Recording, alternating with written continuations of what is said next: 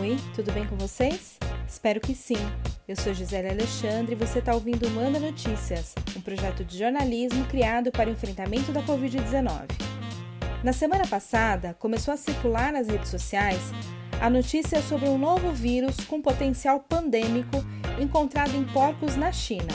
Inclusive, alguns jornais deram essa notícia, o que gerou um alerta para a Organização Mundial da Saúde.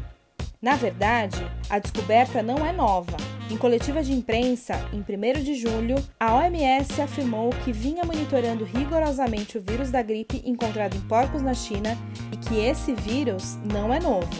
O diretor executivo do Programa de Emergências, Michael Ryan, explicou que o vírus está sob vigilância desde 2011 e que a repercussão causada na mídia foi por conta de um novo estudo publicado em 29 de julho. A agência de checagem Lupa analisou uma postagem que trazia informações sobre um novo vírus que havia sido encontrado na China e se espalhado por outros locais do mundo com potencial pandêmico. De acordo com a agência, abre aspas.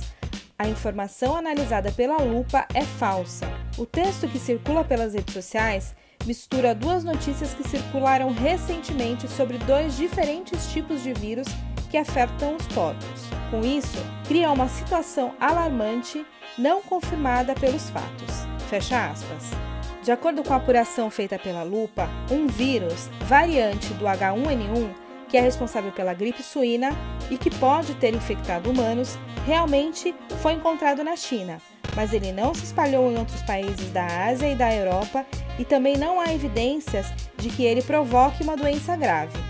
Ainda, de acordo com a reportagem, o vírus letal que recentemente causou um surto ocorreu na província de Gansu, na China, matando mais de 90 porcos em uma fazenda de 9.900 suínos mas ela não tem nada a ver com H1N1 ou com o novo coronavírus. Trata-se de um microorganismo responsável pela peste suína africana que foi descoberto em 1907. Esse é um bom exemplo que dá para produzir uma fake news retirando do contexto dados que são reais.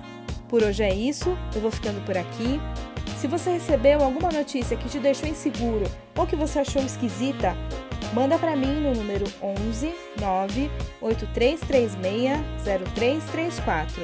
Você também encontra todos os episódios do Manda Notícias no Spotify, no podcast da Apple, na Rádio Mixtura e no Facebook. É só procurar Manda Notícias. Beijo grande, fique em casa, vai passar.